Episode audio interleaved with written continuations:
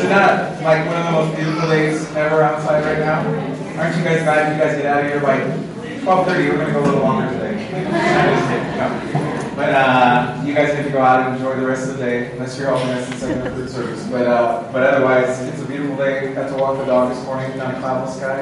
And the ones that were out there was almost like a little drawing, like perfectly put, like just so pretty beautiful. So it's not going to do the sermon, but I got to share. Um, we've been doing a series on families, and so we're staying on this series of families and what it means. Our, we have a goal for 2016 of reaching 28 families and like transforming their lives or help, help to transform their lives. So if you want to help us with that, uh, you can invite your family, friends, brothers, sisters, uncles, aunts, etc. And uh, but what we've been talking about for these last couple several weeks is that we see up here when we're talking with a family, we see this part up here above the iceberg, above the water. But down here is what really is the work to get it so that you can see this family that's up here. So, what is the family that we're looking for? There's some characteristics that we've been talking about. Symptoms of a healthy family. Uh, freedom. This means that the person has the ability to be the person that they're intended to be, that God created them to be. Um, I believe it says peace name of Jesus. Uh, that says scribbly Greek. Uh, authentic, ah, growth and growth. Okay, pray for us. We need a new projector. Okay, in Jesus' name. Okay, so freedom, peace, authenticity, and growth. And so what we're saying is that when people come out of a family that has this freedom, peace, uh, and they're authentic and and they have this idea that they continually want to grow. the lifelong learners. Uh, this is they're coming probably from a from a relatively healthy family. None of us come come from a perfect family, obviously, because we're, we all kind of blow it. But if you come from a family that was able to process, and, and this is some of the stuff that we were we dealt with, is and the big key in the first week was it's work to have a healthy family. But many people, you go to work, you work your tail off, and then you go home, and then you're like, I just want to rest. That's what we want to do. But you really can't do that if you want to have a healthy family. You have to be able to go home and say, I'm going to intentionally put energy into this family so that it can be healthy. So that was our main focus on that, is that, is that it's work. The, sec- the secondary part is, we're still talking about work, but how do we deal with conflict? Because all of us deal with conflict, right?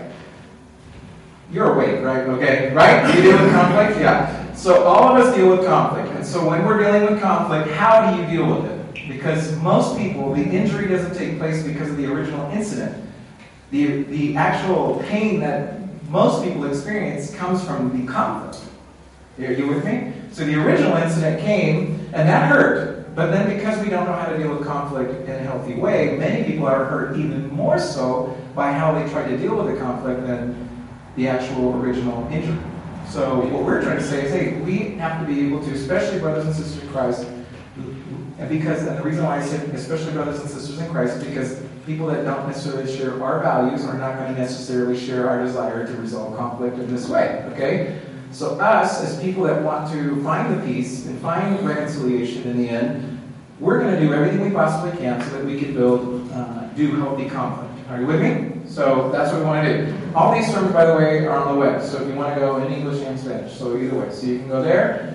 Uh, last week we were talking about forgiveness. I think this hit a lot of people. Um, so what do you do if you've been hurt so bad and now you're feeling like, what in the world do I do with this pain and this thing that I'm carrying around all the time?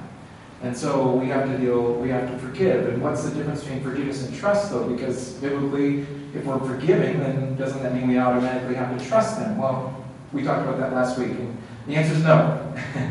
but there's a lot of a lot to be said in that. So again, I would encourage you guys just to go to the web. So if you want to hear that. So today we're going to talk about a verse that I think is uh, often taken out of context, uh, but I'm going to use it in a different way. I'm going to talk about accountability. And so, does anybody has anybody heard or, or been encouraged to have an accountability partner? Anybody like you encouraged to do that? Um, has it?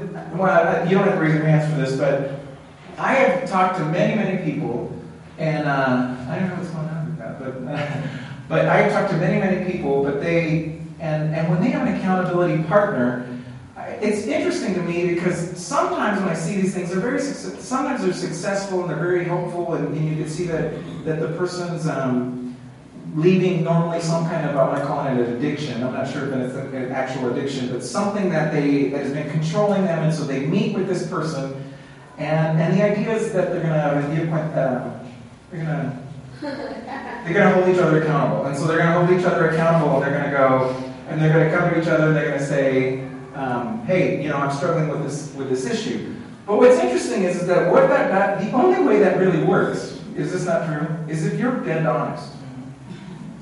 And if you're not dead honest, it doesn't really work very well.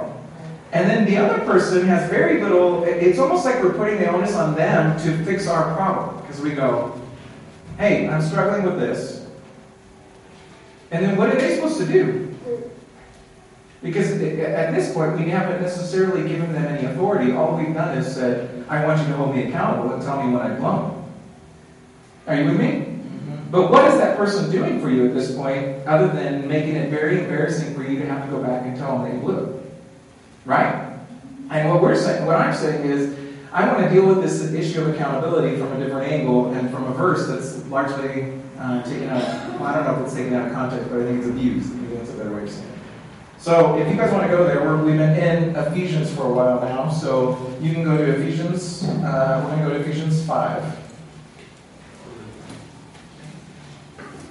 In your Bibles. And uh, we've been working through this ever since we started. Basically, we've gone through a bunch of different verses, and these all have had to deal with these conflict issue and, and uh, forgiveness, etc. I thought I would give us a little summary of Ephesians real quick, though, so that we can get into Ephesians 5 and have like a good context. Okay, so can we do that together? I'm just going to do some real broad strokes and what it means, what Ephesians has to do with. So, first of all, Paul is speaking to believers, okay? Paul is speaking to believers, he's speaking to a church, he's speaking directly into their lives. And basically, in chapter 1, he said, well, chapter 1 is the same thing as he always says. He's really thankful for them, he's praying for them, and all the wonderful things. But the biggest part about that I want to get here is that he says, hey, don't forget that you were part of that unbelieving Gentile crowd, which we are all Gentiles, but in this context, he's saying, hey, you as Gen- those Gentiles are the non believing crowd. Those folks that don't want to follow Jesus, okay? And so he's saying, you guys are all part of that thing, but you were saved, you were reconciled to God through Christ. Okay, so can we can we just agree that that's what he's talking to those people that have said, I've blown it. I know I wasn't right with God. Christ came and he reconciled the relationship that we once had. So meaning Adam and Eve. So the idea was to restore that relationship. You with me? So that's what happened. And so now he says, um, and so now he says, you're children of God. All of you guys that are followers of Jesus, you're children of God. You're his, you're his children now. You're adopted. We talked about that uh, several weeks ago as well. Then later he says, um, you guys now, you guys have been touched by his love, and his love has transformed you, and so you need to love other people. So don't just receive this love and go, how neat, how great, he's such a great God. But now, in turn, with the love that God has given you, now we have to turn around and give it to other people. So don't just hold it and hoard it and like don't do anything. And then he says, this is really a big deal. This is what we started talking about several weeks ago. Is because you've been touched, because you've been transformed, because his love has come into your life, because of all these things that are happening, now live a life worthy of what he did for you. You with me? So live a life worthy of what he did what he did for you. And so that is, and then he goes directly into what we were talking about, how we deal one with another. Okay? So the idea here is that, you know, for many people, you hear that, you say, ah, live a life worthy of that. Well, that means I have to be a missionary. That means I have to evangelize. That means I have to do all these big, huge things. And it's interesting because that's not what Paul's saying. Live a life worthy of it, and basically says, treat each other well. Quit being mean. Don't say bad things about each other. Forgive each other. Look for reconciliation.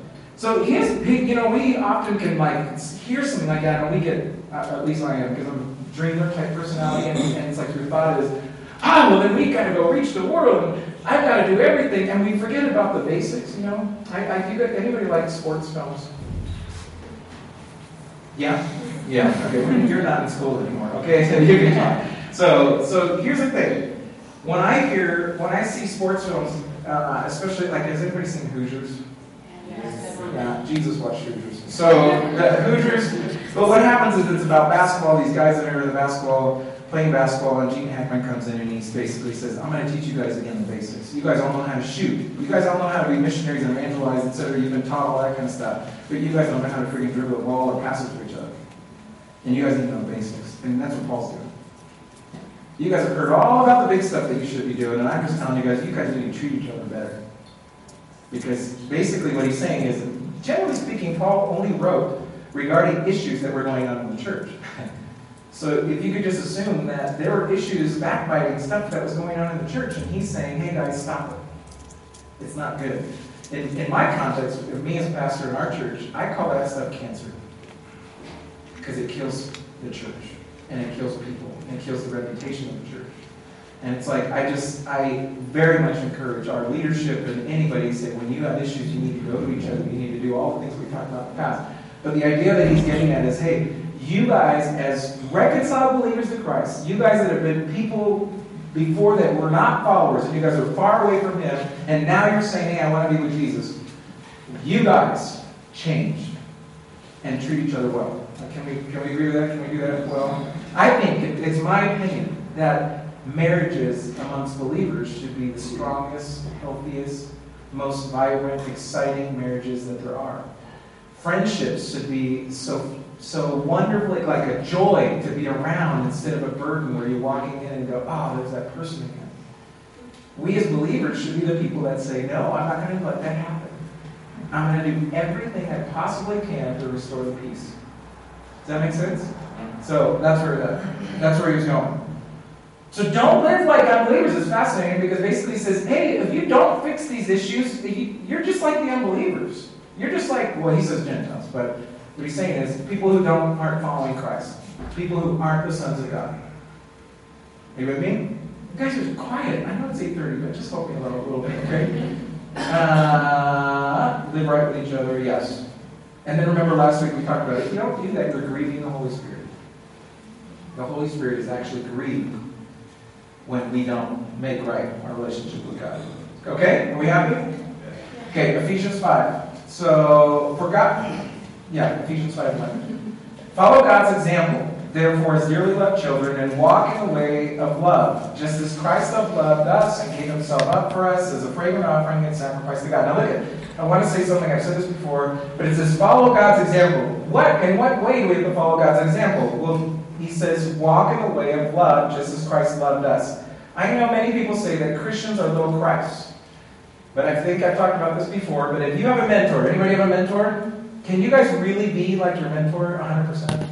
I mean, don't you feel like, oh my God, I'm never going to be like him? And yet we are told to be like Christ? Mm-hmm. Well, how in the world are you going to do that? The Son of God, the perfect Son of God. So his real, when he's saying follow God's example, he's, he's specifically talking about loving other people and walking in the way of love. Okay? You are created uniquely, and so don't be anybody else but yourself. Okay? But discover the best of yourself through who God, through God and what He created you to be. Hello? So that's that's the idea of it, okay? And walk in the way of love, just as Christ loved us and gave himself up for us as a fragrant offering and sacrifice to God. Three. But among you there must not be even a hint of sexual immorality or any kind of impurity or greed, because these are improper for God's holy people. Can we all agree with that? Can we all agree with that? Yes. Thank you. Okay. And then he goes on, I'm not going to go, I'm not going to read it all, but he basically says, hey, don't succumb to bad teaching. Okay? And then so in verse 8, uh, he says, For you were once, now listen to this, for you were once darkness. Now it's interesting, a lot of people want to say you were once in the darkness. That's not what he says. For you were once darkness, but now you are light in the in the Lord. Live as children of the light. Now you get it? Who wants to be in darkness? Well, I guess there's some common people, but I mean, but, but in general, the fact of the matter is, it's, a matter of fact, for most people, if I say picture your scariest place, you know, just right now, imagine that place that gives you like the chills. I would say 99.999% of you are picturing someplace dark, like a black, a back alley or something like that, something that's a little bit dark. I doubt you're thinking of a garden with sun, you know what I mean, and just like, oh, this is, yeah, it's like, I doubt you're doing that, okay? Am I right? Okay, because nobody's nodding their head. I'm thinking, oh my gosh, what group am I with? Okay, so I, I think uh, I think most of us, when we're experiencing when we're experiencing fear, often we have that. The fear often is what the next um, step is. And so that whole darkness thing, that whole idea, most of us thinking about if you, for me, I should say, but if I think about being blind, it's just a bizarre. The, what's the first thing that comes in my mind? I'm, it's darkness. And then with darkness comes the fact that I can't, I can't go anywhere. You know, I can't, I, am afraid to move. What is going to happen? And he's saying that we were once that. When we're in it. we weren't. Which implies, too, that people, when other people are around us, we're not necessarily giving off what we think we're giving off, but we're giving off something, we're giving off darkness until we come to Jesus. And then he says, But now you are light, you are the light of the world. And, and he says, So what, what is that about? I mean, I just talked about this beautiful day, right? I mean, one of the reasons why this is such a beautiful day is because it's so bright. It's just like the sun is totally out. There's nothing blocking the sun right now. And I just go, I'm not, I like rainy days too, but there's just something like beautiful about right now. When you're walking through and you just see forever. It just seems like such a clear, beautiful day. And he's saying, That's you. Wherever you go, that is you. You're that person. Well, then how in the world do we do that, though? Be careful and not be, be careful then how you live. Not as unwise, but as wise. Uh, this is verse 15, see. Making the most of every opportunity, later in 18, it says, Be filled with the Spirit, speaking to another, one another with psalms and hymns and songs of the Spirit. Sing and make music from the heart to the Lord, always giving thanks to God the Father for everything in the name of the Lord Jesus Christ. Uh, and so I'm just going to do a little summary, but he's basically saying, hey, wisdom has to do with how you speak. And I don't know if you've met smart people who aren't very wise, you know, and wise people who aren't necessarily book smart. And, uh, and it's, it's interesting because you, they say something and you go, wow, this person that maybe isn't the most educated person, and they just seem to have this, this air about them and they know how to speak into your life. And then there's other people that are ridiculously smart, you can't understand a word they're saying. And they, and they don't know how to get along with people. And you know, there's a thing called um, a social IQ. And there's so many people that don't have a good social IQ. They just don't know how to communicate with other people and, and and and like build a bridge. Every it seems like when they talk, it's like they're just banging down the bridge constantly. Are you with me? And he said, don't do that. Don't be that dude, girl, person. And so uh, speak to one another. And then here comes verse 21. And this is my this is my favorite verse of everything we're going to say. It says, submit to one another out of reverence for Christ. Okay? Submit to one another out of reverence for Christ. And then but this is the verse that I think it, verse 22 is the one that gets taken and just pounded on. Wives, submit to your husbands. Submit yourself to your own husbands as you do to the Lord. For the husband is the head of the wife, as Christ is the head of the church, his body, of which he is the Savior. Now, as the church submits to Christ, so also wives should submit to their husbands in everything. Uh, husbands, love your. I'm going to read the whole thing. Husband loves Husbands, love your wives just as Christ loved the church and gave himself up for her to make her holy, cleansing her by washing with water through the word, and to present her to himself as a radiant church, without stain or wrinkle or any other kind of blemish, but holy and blameless. 33. However, each one of you must love his wife as he loves himself, and the wife must respect her husband. And then 6 talks about children, you need to obey your parents. 4 talks about fathers, don't exasperate exacerbate, uh, is that right? Exasperate. your children. Okay? Okay, uh, uh, instead, yeah, and so, and slaves obey your earthly masters, verse 5. Okay, so let's go back. Submit to one another out of reverence for Christ. I don't know why, but so often when I hear sermons about submission, the very first verse that comes up, you guys know what it is? The very first, oh, wives are like, uh, the women are like, I don't know one it is. Okay. Wives, submit to your husbands Submit yourself to your own husbands as you do to the Lord. And so people pull, it's fascinating to me that we immediately pull that one out, even though verse 21 says, submit to one another out of reverence for Christ. Now, granted, I'm going to say to you, Greek, and the way it seems that it's written, verse 21 seems to correlate more with what's above. Okay, so 21 seems to correlate with what's above. And what was above? Everything I already talked about. The context of treating each other well, not being deceived by bad teaching, and just speaking correctly into people's lives, and not letting the sun go down on your anger, etc. And then it says, submit to one another out of reverence, uh, submit to one another out of reverence for Christ. And then kind of changes themes, and all of a sudden we get into different areas of um, submission and what that means. So we're gonna we're gonna deal with some of these things. Um, so what does this have to do with relationships? First of all, he's talking about God to man and then he, going to just go through this since it's not to work, right? There it is. Okay. So it says, so we got God to man. So this is the first kind of relationship that we have to submit to. But man has to submit to God, correct? And then there's man to man. to submit to one another out of reverence for Christ. Spouse to spouse. I'm going to explain that in a second. And then it says parent, uh, parent, child, or parent, child, and then employee, employer.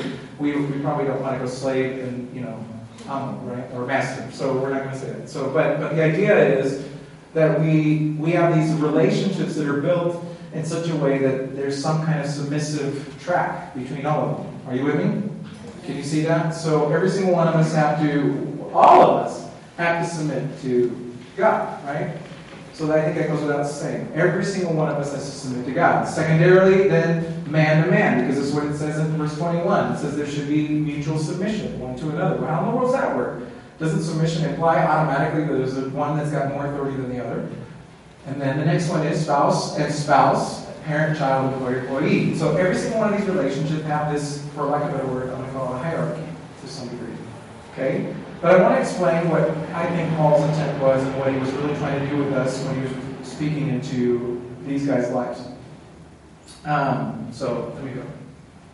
First thing I want to do is I want to talk about what submission, some of the things that submission is not, okay? Because I think this is uh, perhaps a big issue. Submission, when he's speaking here, is not necess- is not universal. What does that mean? It's not universal. Um, this does not imply that we should submit to somebody who doesn't share our same values. Okay? So this does not apply to from a non-believer to a believer. Now, know we're talking about in other areas we have a relationship with employee with employer, and you, your employer might not be a Christian, right? That might not be a follower of Jesus. So there's some other rules regarding that, other places in Romans and other things where he talks about that. But the idea simply is this: if someone's asking you to do something and it doesn't go in accordance with what God wants you to do, then you shouldn't do it. That's just all there is to it. We don't automatically submit to somebody simply because they are, have an authoritative, um, uh, what is it? authoritative position, like over us, we have to look and see if this person is actually doing and acting according to what God wants them to do. You with me? Hello? Yeah, and then it's not gender exclusive. It's not gender exclusive, so I don't want you guys to walk outside here and say that um, only women have to submit to other people. Because men, you must submit to God. Okay? Men, you must submit to God. And then I'm going to talk a little bit about how do we submit to one another as well? I mean, my, the biggest story that I have in regarding submitting to one another in my own personal life is in, in the case of Patty and I. When Patty and I decided to move here, I should say, when I felt like the Lord wanted us to move here, those of you that have been to Vinyana have heard this already. But when we decided to do that, I asked Patty, I told Patty, I think the Lord wants us to move to Ecuador. And she said no. she go, that was her first reaction was no. I don't think so. Now, granted, she wasn't just saying no because she mean didn't want to follow the Lord, but, but at the time we had we had come from a church that was 100 and some people. By the time we were, by this time it was almost a thousand people or something like that. And I was in charge of a significant part. And she was saying, I think we need to finish some things here before we move. And so I will tell you this: it's a big move for those many of you probably made this move with us, and uh, you moved. And so I thought, I'm not going to tell my wife that we're moving Ecuador. I think God can speak to her just like she can, He can speak to me. And so, God, if you want me to want us to move to Ecuador, you want you need to speak into her life. And because I'm not going to go without her blessing.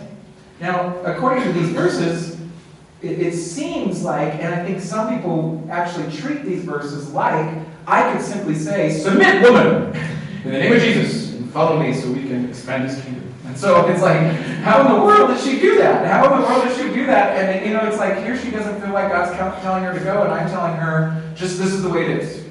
Submit to me.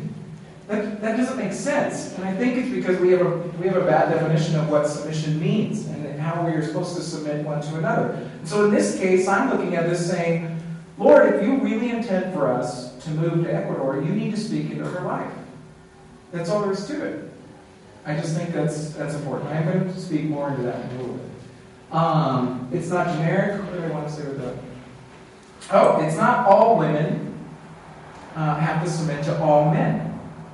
It's women to your husband. It says wife to her husband. Does not mean that every single woman has to submit to any man figure automatically. I don't see that.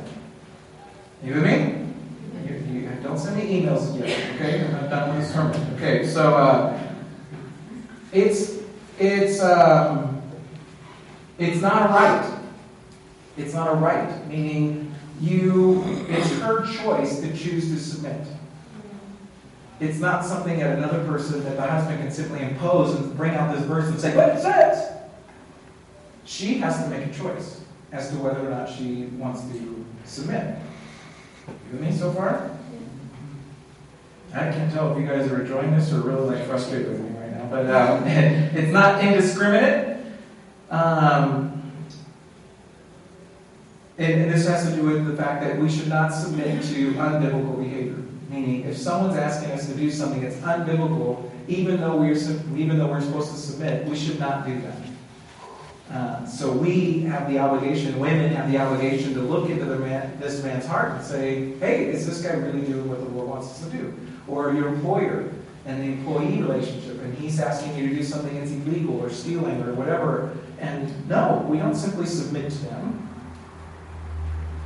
We must maintain what we know to be biblically true.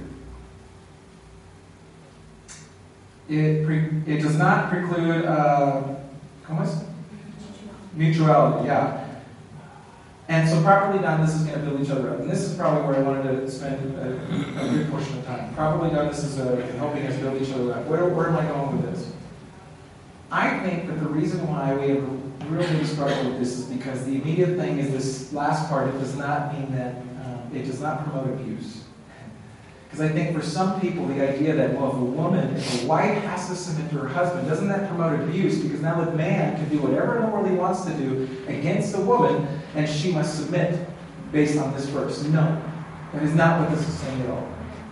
What this is saying right now is that we, because me, as a godly, or I should say, because of me, intending and wanting to be the godly man that he wants me to be, I am going to be looking out for my wife in such a way that she will actually want to submit to me because she can see in me something that perhaps she's lacking.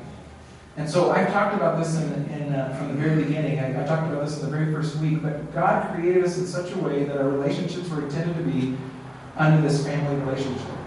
But I remember, I spoke about how, you know, it says specifically, hey, uh, hijos, sons and daughters, you guys shouldn't leave yet. You guys don't leave and, you know, you leave and cleave when you get married. The problem with that is when that was written, most people were getting married at, you know, 17, 18, 19 years old. Now people get married at 47,000. And so we don't, and so it's like, and so it's very different. So what happens? The person doesn't leave the home until they get married. No, that's not what he's implying. The, the idea was when you're of age and you're grown and you're out, and now you're no longer under this, uh, you're going to move out and you're going to create your own family unit. That was the idea. Are you with me? And so what he's saying is, hey, we have the family unit. So you as a child were under the family unit. So you had, hopefully, you had mom and dad, you had siblings probably, and there you were. And so you have this family unit. And I, God, created it in such a way that you guys can have a healthy environment in which you can grow grow as an individual, grow in me, and, and spiritually um, become the person that you're intended to be. With me? Yes. And then what's going to happen is you're going to move out. And then when you move out, what he said was, just like this family unit is here, well, here these young people are moving out. Let's just assume you're young, biblical context. These young people move out, and then he, what he basically does is he places his mantle on this man and say, man, you have a responsibility to protect your wife and to love your wife. Love your wife as I, Christ, have loved the church. I died for the church. I do everything for the church. Every single one of my sons and daughters. And you, wife, now that you're in this new relationship, you can look to this man because he is, in fact, following my ways. He's, in fact, doing everything that he's supposed to be doing. He's intending to do everything he's supposed to do. So, you, woman, you come alongside him and then now support him because he's way weaker than you think. He looks outside super strong, but he needs you. He really needs you. And he needs words of encouragement. He needs to know that you're right there with him. So one of the best things you do is when he's, let's say, let's we're going, and now you're going to submit and you're going to come into this relationship. Do you see what I'm saying here? Do you see what's happening? Do you see how it works together? The idea is not simply man, head, woman, bajo, activo, under, under, yeah, bad, you know, and then all of a sudden, and so then all of a sudden we have to, I don't know, I do the same freaking thing in Spanish, so I don't understand why I can't do, I can't understand why I can't do both. Okay, So here's the woman, here's the man. It's not this idea of hierarchy. It's the idea of, hey, I've created it in such a way so that you guys can have a healthy family unit. And the way I want that to be is that the man is going to do everything. He's going to be like me in the church, me, Christ, in the church. And so, and now you, woman, come alongside him and submit to him. But that does not mean that when you see your man going off, that you don't have the right, and not only the right, but the obligation to go to him and say, honey, I don't, you're, you're getting off track. And if he's a good man, doing everything we've already talked about, and you're able to deal with confrontation well, he's going to come back around and say, You're right. I blew it. Forgive me. You see, it's, it's give and take. It's not just simply man high, woman down here, and, and just do what I say. That's not the way it works. In I's 25 years of marriage, it's never been like that. Uh, well, you can ask her later. But I don't, I don't think it's, I don't think it's been like that. So I have never even remotely thought of it like that. I've actually been very uncomfortable with this idea because I would much rather just say that we're 100% equal and we don't have to, the woman doesn't have to submit. Like, I wish this verse wasn't here because of how badly it's been abused, but it's there. And so I have to preach what it says. And what it says is, woman, wife, submit to your husband. But man, I, I want you to understand that it's fascinating to me because I would just say if she does not want to submit, now it could be her own sin, that's true. But I would venture to guess also it's because there's something that she sees in you that you're not doing. Because most of us, even if we can see a boss that just changes the context and look at a job and say, wow, I love my boss. Man, he just works his tail off. He's one of the hardest workers. He's the first one in, he's the last one out. Uh, he's constantly tripping. He's got a passion for whatever it is that we're doing. He's focused. He's uh, he's committed. He's uh, he gets things done. He's trustworthy. He's all these things. Do you want to work there? Yeah. Of course you want to work there. You're like, I love this place. Man, I want to do this. I can do this. People that don't want to work in their places is because they're not trustworthy, because they don't come in, because they take advantage of you, because they bark out commands. Right? Well, it's the same thing in this husband and wife thing. If, if your wife is having an issue with submitting to you, it could be her own issue, there's, there's no question about that, but I would first ask myself, what in the world's going on with me? Because I think that the onus falls on us, men, more so than the women. Because I really want to see empowered women, and I hate what's happened in our culture and the fact that women, so many, so many women feel like they cannot take their rightful role in whatever area of their life because of misinterpretation of, of verses like this, as far as I'm concerned. So I believe that women are called by God to be the to be people of God that, that, that can have passion in whatever it is that they want to do, and that they can rise up and in fact expand the kingdom perhaps in a better way than some men can do. And and your wife may be a way stronger leader than you. Doesn't change doesn't change the role, it doesn't change the role, yeah. But your wife could be a way stronger leader. It doesn't change the role of submission and all that stuff. It doesn't change the role. But the fact of the matter is, if you're being a godly man, regardless if you're a stronger leader, that's irrelevant. Because we're talking about the covering of the relationship. And so if you're a godly man, you're going to put oil, you're going to put oil, not oil, gas. You're going to put gas. in oil. She's like, oh, gum up. No, so you're going to put gas on this, uh, you're going to put gas on her flame and make it so that she can burn that much brighter and say, go.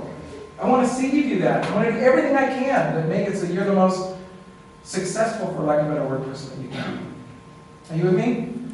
You're wondering what this has to do with accountability still, aren't you? Okay, so uh, I'll tell you. What this has to do with accountability is this. We have, I'm going to say, um, a few accountable relationships with, with other people. It's my belief that accountability is not, the best kind of accountability is, is not when we just go to someone and say, hey, I blew it. I think accountability best described is when we submit to another person that we see as a mentor in our life. What husband and wife, it's a road. But that we can go into this, we can go into a relationship with another person and we can say to that person, I, I need help. I'm struggling in whatever area of my life that I'm struggling in and then we actually submit to this person. I've had mentors in my life. And uh, it's fascinating. I've had, I should say, mentorees. I've had people that want to be. And it's fascinating to me how many of them, when I tell them what I think God wants them to do, or it seems to me, you know, I kind of open the door like that, it's fascinating how many of them argue with me about what I think is right. And I just go, okay, well, I don't know why we're meeting then. You know, it's like I can't help you because apparently you know at least as much as I do, if not more. And so I, for me, the mentoring relationship or the accountability relationship ends right there. Because I don't know what I'm supposed to do. Are, are you with me? No, no, no, I'm only here just to confess my sin because, you know, the Bible, you know, I just think it's important that we do that. Well, it's not. I mean, yes, it is. You know, there's other verses, James and stuff, confess your sins one to another so you may be healed. Those things are good, but when we're talking about accountability, accountability only works if you're under somebody that you feel is farther ahead in their camino de go their, their maturity journey. And so they're in their maturity journey. And so they're in the maturity journey, and so this person's a little farther ahead, at least a little bit of farther ahead, and so that you can look at this person and say, hey, I'm dwelling in this area. Would you help me? And then this person looks in your life, and then they can say, hey, it seems to me. Now, if they're a healthy person, they're again not going to be there to dominate you and say, submit. They're there to say, how can I help? What can I do? And then they see things that we don't see, and so you enter into this and you go, hey, maybe it would be good if you didn't do, or if you did do, or if you have. Are you with me? And then the other person looks at it and goes, mm, no, I don't like it. Well, then what are you here for? I think the healthiest accountable, uh, accountability relationships, whether it be with your pastor in a spiritual sense or whether it be in this family, familial sense or in your workplace, whatever the case may be, the fact that we're in your friendships as well. The way they work is when we choose to put ourselves in a submissive position and say, I need your help. That's the only way accountability works. When we're able to look at the other person and say, I'm not sure that you, I, I, I'm uncomfortable with this, but I'm going to trust you. Now, now, obviously, this implies that the person is trustworthy, right? That, that they are, in fact, uh, integrous people, that they're doing things in the right way, etc., right? So you obviously want to choose your mentor wisely. But when you're choosing this person, you're automatically putting yourself in this submissive personality. Oh, oh, oh, again, they tell you to do something that's not biblical. Clearly, you don't want to do that. Okay, that's when we have to put in our own um, discretion and say, no, no, no, I can't do that. I, I apparently chose my mentor wrong. But if they're not saying that and they're encouraging you to do something, and you that the idea is simply to say, I want to submit. I have several people in my life. I don't like the idea of best friends because I just don't think that, I don't understand that word. My wife is my best friend, and, and, um, and outside of that, I have a lot of really good friends. But help, certain people help me. I have a guy in the States, he, uh, he gets, don't panic, okay, but, but he gets a report of everything that goes on in my internet site, my computer, phone, tablet, etc. So he gets a email once a week, and then he sends me stuff and says, what's this, what's that, what's that, and um, you know, it's a little good, okay? So don't, but, but, but he actually is really questioning what's going on, and he says, hey, have you thought about this? And when he does that, I think about it because I've chosen to put myself in, in that relationship with him. And so then he speaks into me and he goes, It seems to me that you're focusing on this kind of thing. And then I go, and then I, we dialogue about it because sometimes he doesn't understand. Sometimes I can just respond. I'm not making excuses. I'm just saying, oh, you know what? And then he can respond. But then there's other times I go, oh, I need to really hear this. This isn't, and I don't want to hear it. but it's right to hear And I submit to what he's saying to me. He doesn't live here. He's got Parkinson's. I can't even see him personally because he shakes too much he can't leave the house. But he's a guy that I just respect spiritually. And he speaks into my life. There's another guy that's like a coach to me. And so I come regarding stuff that's going on in the church, and I just we speak through Skype, and I just share things, and he shares things, and I just listen to him, and I submit. Not everything. Sometimes I go, he doesn't understand the context. But for the most part, I really try to, I, I try to really take what he's saying and submit to him. And I think that's a healthier, accountable relationship than me just going to him and saying, hey, I struggled today. Well, so what? All it does is bring, a lot of times, it just brings guilt and shame on the person who's doing it. And we come like a little puppy that needs food. We come over and we go, do you want food? And you go, oh, it's okay, brother, I love you. But what's happened? And this is where I believe when Paul's coming along and saying, hey, submit to one another, he's saying, hey, this is what I'm talk- talking about. When you want accountability, you need to come in and allow yourself to be influenced by brothers and sisters in Christ. This, this life in, the Christian, in Christian living is not something you're intended to do alone. It never was. So you try to do it alone, you're going to fail. So we have to embrace God. We have to embrace these things. We have to put God first in that relationship. We have to put each other as well and love on each other. And then there's a certain thing for husbands and wives that are in here, and if you're going to be married, you guys need to consider those things. And then likewise, it goes all the way down. But, but if I it, are you guys with me in this regards? Are you guys understanding where we're going? All of this submission thing is not about lording it over somebody else.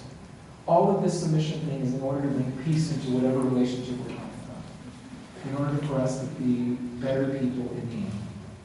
Yeah? Okay. Pónganse, uh, stand.